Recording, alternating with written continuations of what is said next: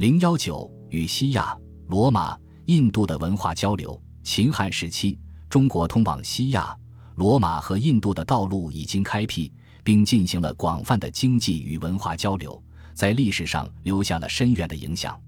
西亚随着汉与西域关系的确立，丝绸之路开辟，中国与西亚各国的联系也随之得到发展。汉武帝时期，张骞出使大夏，第一次获得了安息的信息。这是那时自以为十分强大的汉帝国初次获悉，在西域上存在与自己相似的一个大国。张骞向汉中央报告说：“安西是一个种植稻麦的农耕国家，境内有大小城镇数百座，是域外最大的国家。安西东境直抵阿姆河，商旅通过陆海两道，遍布世界各地。在安西的西边有叙利亚王国，汉代以为调之。”张骞在出使乌孙时，曾派遣副使率领庞大的使团经大渊、康居前往安西。安西王密斯利旦特二世为了确保汉使的安全，还特意派两万名骑兵在东部边境目录接引汉使，经过几千里的护送，通过几十座城市，才到达安西都城番都城。在汉使回国时，安西王还派使者随同到汉，沿途考察国情。参观汉朝的仓库府藏，使他们知道汉朝的富庶和强盛。丝绸之路开辟后，安西成为汉代物品的重要主顾。汉朝的丝织品，无论锦、绮、绫绢，在波斯语言中都留下了它的印记。汉朝生产的优质钢铁运至安西，装备了安西骑兵，在战场上大显身手。汉朝生产的白铜传入安西。安西将它制成箭足，一中箭就会使人致命。汉代人穿井开渠的技术也传到安西，解决了当地人生产和生活缺水的困难。同样，安西的文化也源源不断地传入中国。当时，安西的美术、乐舞和杂技具有精湛的技艺、独特的风格，在西方曾推动拜占庭艺术的发展，对汉代的文化也产生了广泛的影响。如安西美术中骆驼、异兽和狮子等动物题材和纹饰，丰富了汉代的艺术天地。安西的乐器和乐曲，如竖箜篌、四弦曲像琵琶和碧丽，自汉代传入中国以后，对中国音乐的发展产生了深远影响。由于安西是当时西域最有威望的大国，所以它与中国的互派使团相互交流，对于其他中亚和西亚国家也产生了广泛影响。如大渊西边的钱、大义、康居小王苏谢，以及新疆境内各城国，也纷纷派使团到中国。中国的物品也通过安西等国传到西亚和地中海诸国。罗马、西汉时代，安西控制了亚洲东部和地中海地区的丝绸贸易。罗马帝国崛起以后，一跃而成为丝绸之路上与汉帝国、大月支、贵霜。安西并称的五大国之一，其中汉代中国和贵霜王朝分别控制着丝路东段，安西占据中段，罗马占据西段。汉代人称罗马为大秦，意思是泰西之国，因为在海西，又称海西国。罗马帝国强盛时，占领了叙利亚和埃及，并积极扩展东方贸易，迫切需要从中国运去丝绸和其他物品。以满足罗马上流社会生活的需要。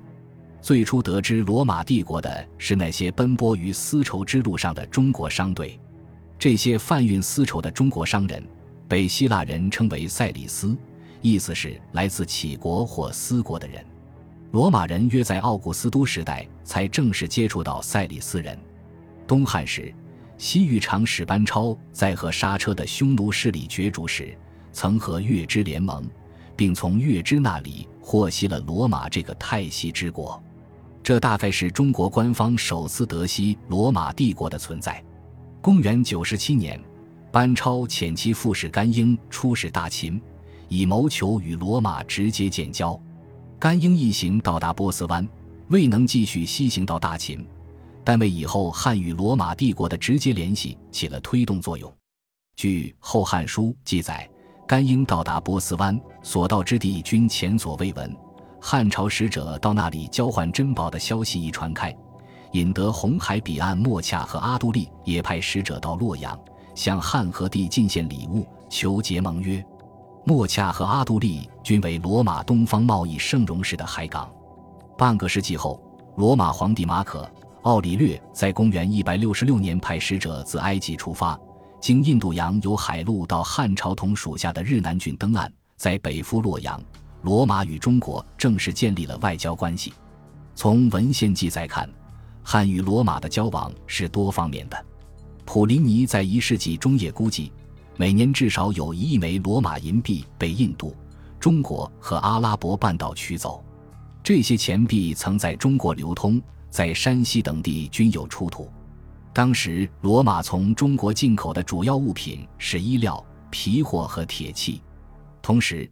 罗马的物产也大量的传入中国。三世纪中叶写成的《魏略》一书，曾详细开列了罗马的物产，其中有各种金属制品、珍禽异兽、珠宝、织物、玻璃、香药等。这些正是罗马向中国的输出物。印度，印度是古代亚洲一个古老文明的发祥地。西汉时，印度被称为申都，东汉时代改称天竺。印度的领土在当时包有五河流域和恒河流域，辖境直抵恒河中游的化石城，并且控制了恒河上游和坎贝湾间的交通枢纽马土拉地区。汉武帝时，张骞出使到大夏国都巴尔克时，见到当地的货物中有来自中国西南的琼竹杖和鼠布。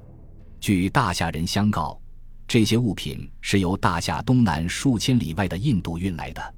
于是，张骞向汉武帝建议开辟一条由中国西南往印度的通道，后因遭到散处大理、宝山间的昆明部族的阻拦，汉使未能成行。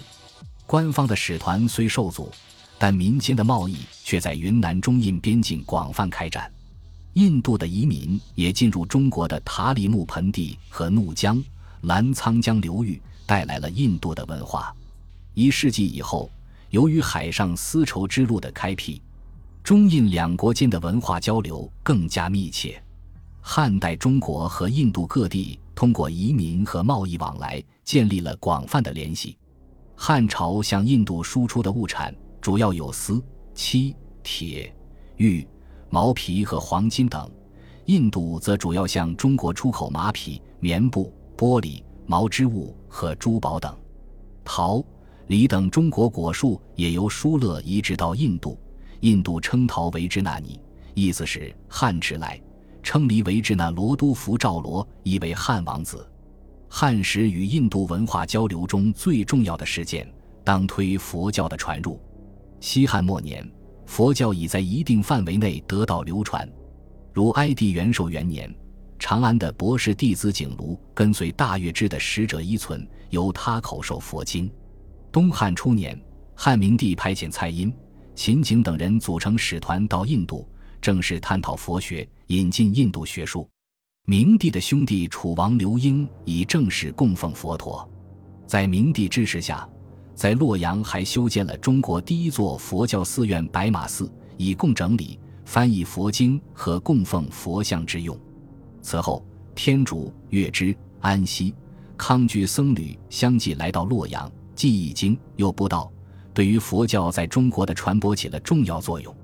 佛教传入中国以后，在历史的发展进程中形成了具有中国特色的佛教，并成为中国传统文化的重要组成部分。